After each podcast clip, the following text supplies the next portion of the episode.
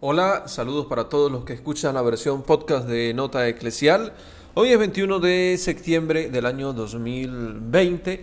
Les comparto el editorial del Diario Católico de este día, que hace referencia al tema del Día Internacional de la Paz, un día que ha instituido las Naciones Unidas para fomentar eh, la cordialidad entre las naciones, el cese al fuego, el alto al fuego y a la no violencia.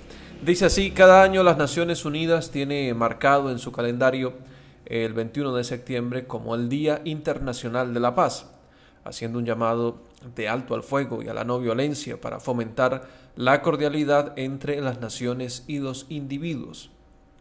Forjando la paz juntos es el tema que en esta ocasión nos lleva a pensar en la necesidad de paz en el mundo, que descubrió sus debilidades en medio de la pandemia y nos ha enseñado que la única manera de progresar es unidos para no perecer en un sinfín de guerras absurdas.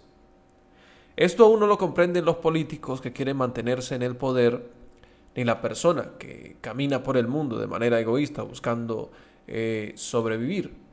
Hoy debemos preguntarnos qué estoy haciendo para forjar la paz, porque la paz se construye de manera artesanal, tejiendo acciones de caridad y amistades, que vayan promulgando en el testimonio la construcción de un mundo mejor, donde sea más importante la educación y la ciencia en beneficio del bien común que el comercio de armas y promoción de la guerra. No esperemos que los gobiernos lo hagan. Comencemos nosotros orquestando la paz desde la familia.